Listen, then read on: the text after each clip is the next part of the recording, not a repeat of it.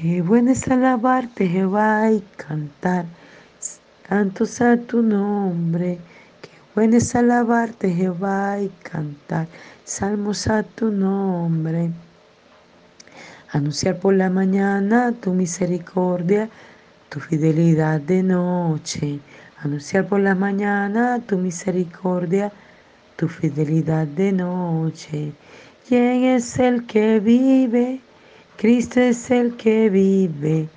¿Quién es el que salva? Cristo es el que salva. ¿Quién es el que viene? Cristo es el que viene. Y a su nombre, gloria. Y a su nombre, gloria. Y a su nombre, gloria. Y a su nombre, gloria. Anunciar por la mañana su misericordia, su fidelidad de noche. Anunciar por la mañana su misericordia, su fidelidad de noche. ¿Quién es el que vive? Cristo es el que vive. ¿Quién es el que reina? Cristo es el que reina. ¿Quiénes lo esperamos? Nosotros los cristianos. Y a su nombre, gloria. Y a su nombre, gloria. Y a su nombre, gloria y a su nombre, gloria. Aleluya.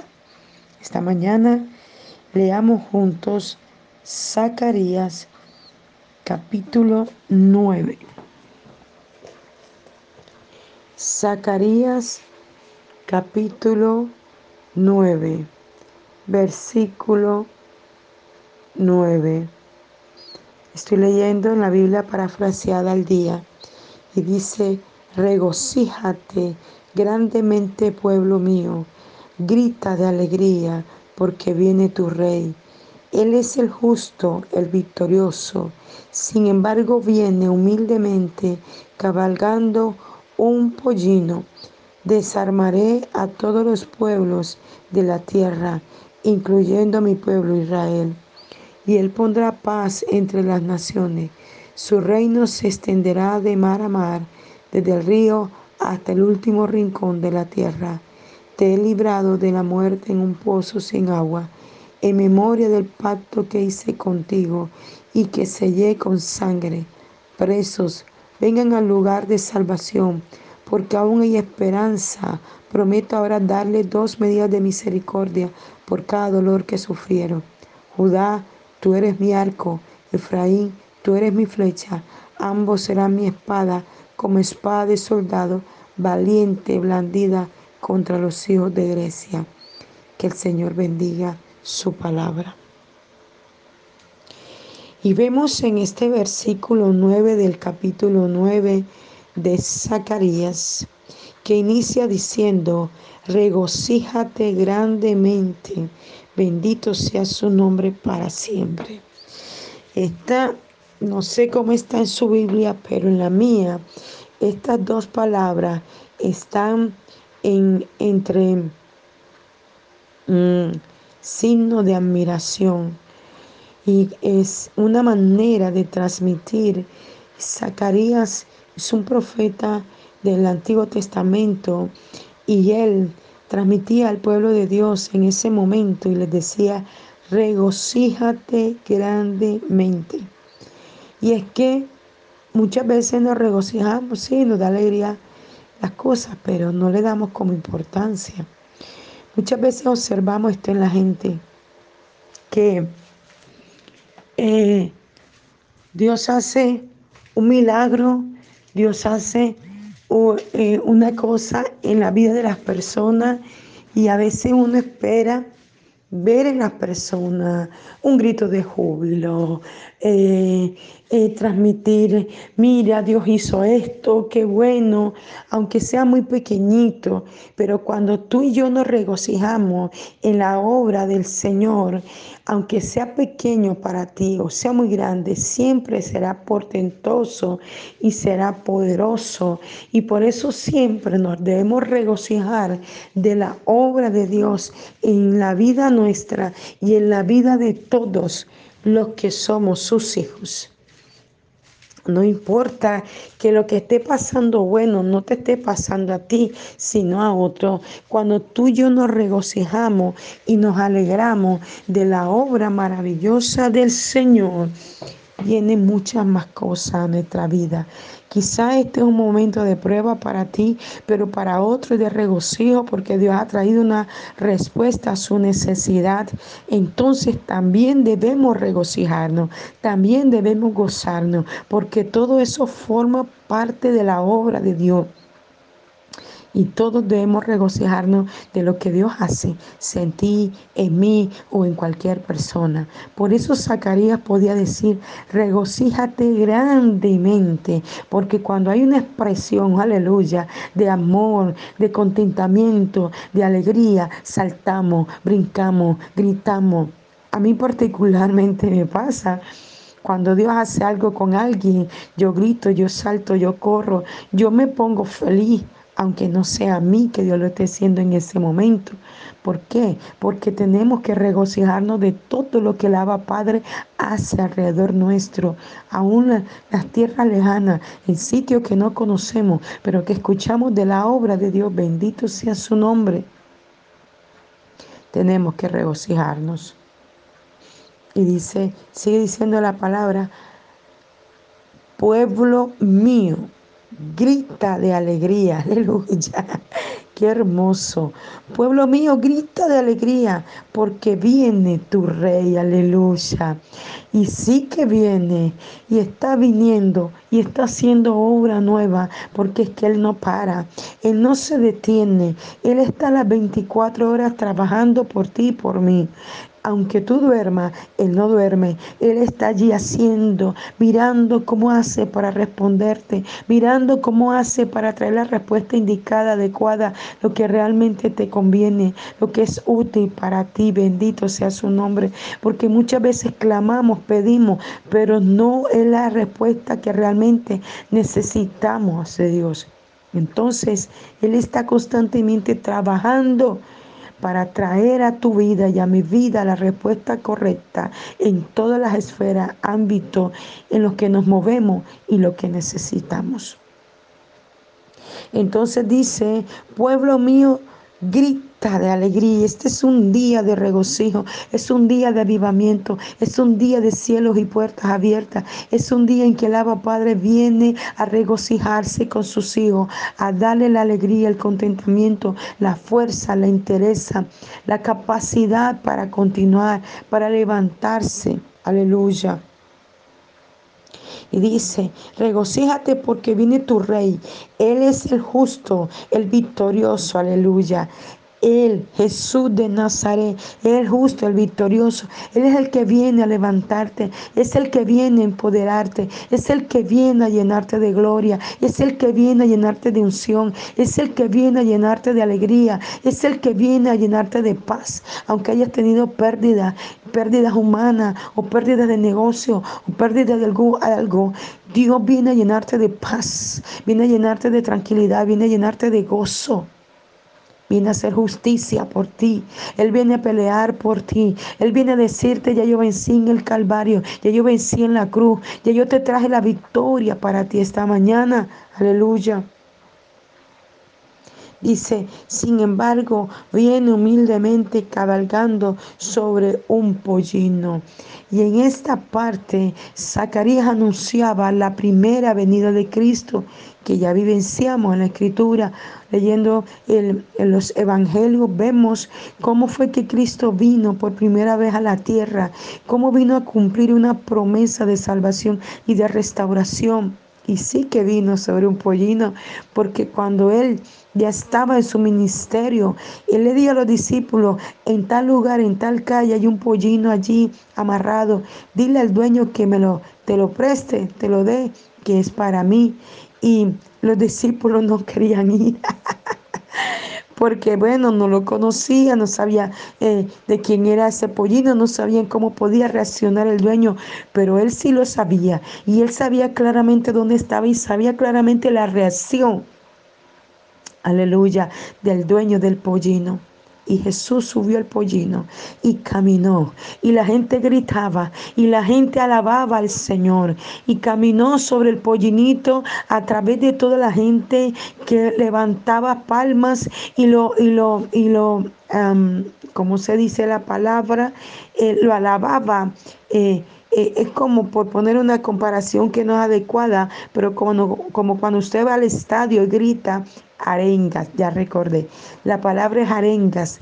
Y cuando usted grita y dice algo a favor de su partido, de su equipo, usted grita arengas. Así hacían con Jesús. La gente gritaba arengas. Aleluya, aleluya. Y exaltaba y decían cosas a favor de Jesús, porque ellos sabían que era el anunciador de algo bueno que venía para sus vidas. Y alguien decía en una enseñanza en alguna ocasión que quebró mi corazón y el hombre decía, yo soy ese pollino donde Jesús viene a, a caminar sobre mí. ¿Y será que tú y yo somos ese pollino que vamos a permitir que Jesús se pose sobre nosotros para que nos guíe, para que nos corrija, para que nos exhorte, para que nos llene de su gloria, de su bendición y de su victoria? ¿Será que vamos a dejar que se coloque sobre nosotros para que dejemos que Él quiebre ese orgullo, esa prepotencia, esa altivez que muchas veces manejamos y que no lo deja Él actuar de la manera que Él quiere? Dice la palabra del Señor.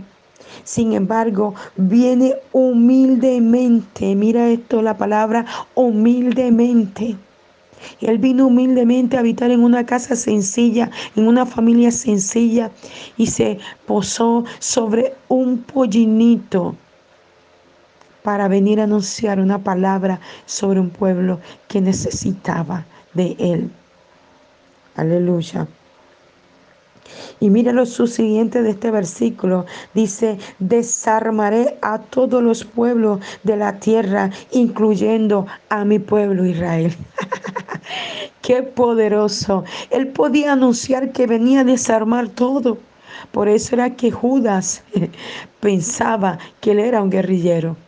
Porque es que Judas pertenecía a un grupo de hombres que eran como guerrilleros y que cuando él vio a Jesús hacer todos los milagros, él pensó que Jesús venía a salvarlos políticamente.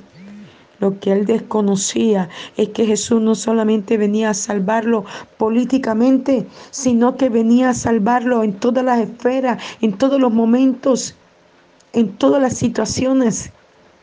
Venía a salvar a un mundo entero, no a una sola nación sino a una nación completa, a un pueblo completo, a un mundo entero que necesitaba de Jesús. Aleluya. Él venía a cumplir el propósito por el cual el Abba Padre le envió a esta tierra.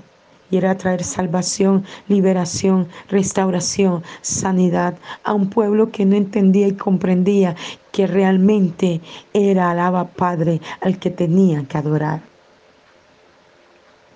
Y sigue diciendo la palabra, y pondrá paz entre las naciones. Aleluya.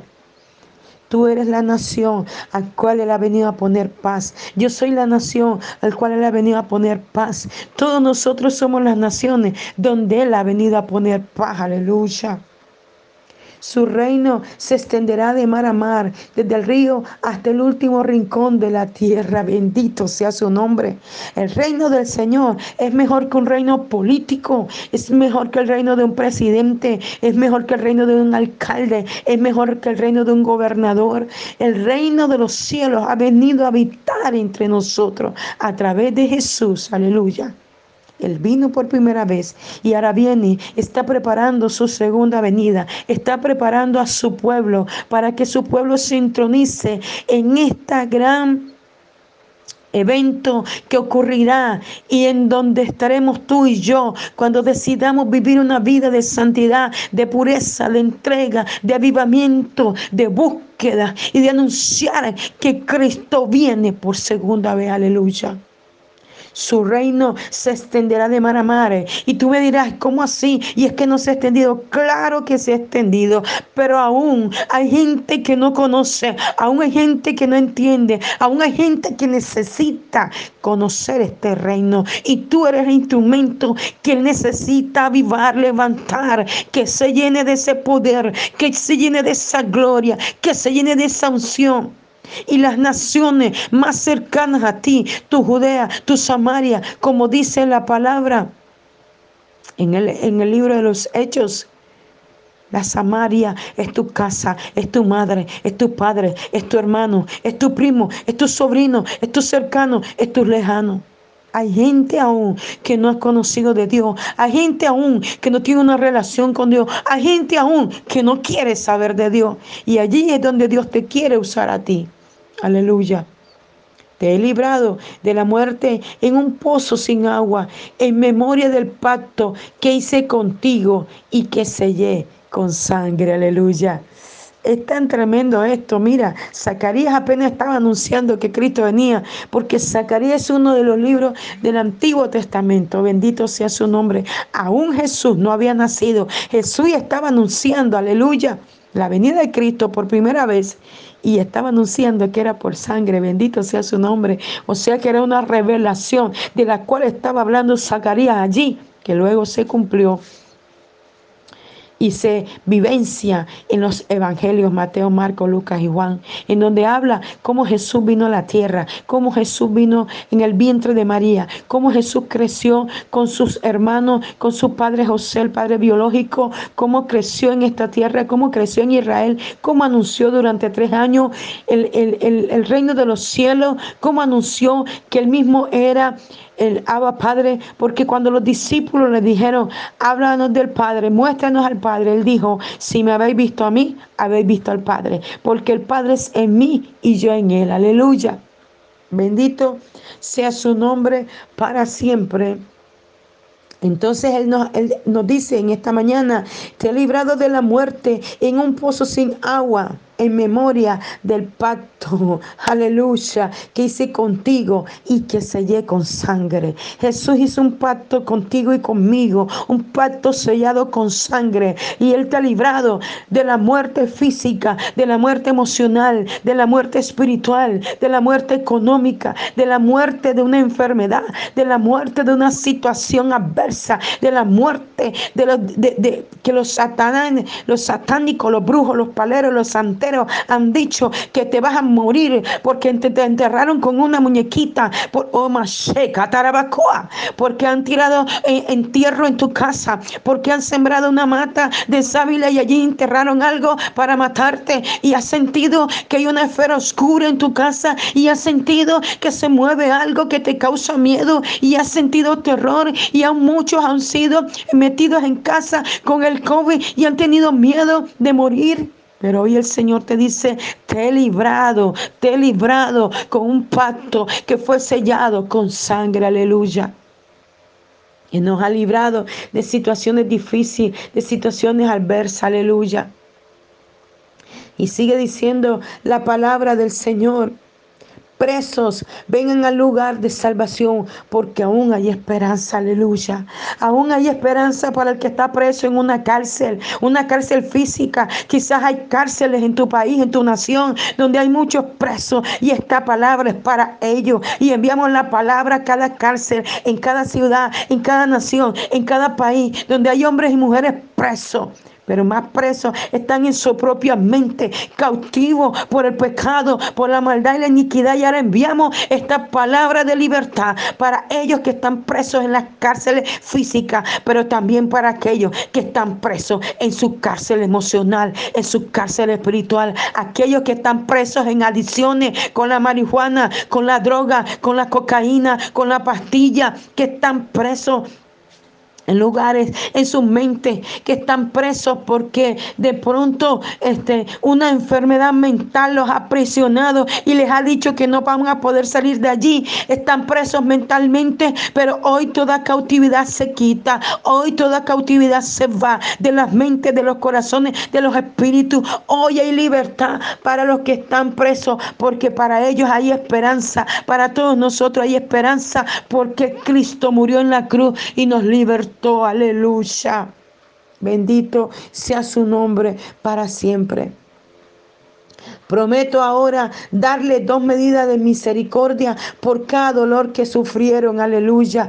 Hoy el Señor está prometiendo misericordia y bondad para ti y para mí. Misericordia y bondad para tu familia, para tu casa, para tu empresa, para tu hogar, para tu amigo, para tu vecino y aún para tu enemigo. Hay misericordia y bondad esta mañana para aquel negocio que no pudiste hacer, para aquella deuda que aún no has podido pagar, para aquella enfermedad que te está agobiando. Hoy hay una promesa de bendición, de misericordia del Abba Padre. Y hoy los cuerpos son liberados, las enfermedades salen del cerebro, de los huesos, de los ligamentos, de las coyunturas, del corazón, de los intestinos, ahora del estómago, del esófago, toda enfermedad que está perturbando los cuerpos, a los niños, a los adolescentes, a los jóvenes, al anciano, hoy sale toda prisión de enfermedad de los cuerpos y son libres en el nombre de Jesús.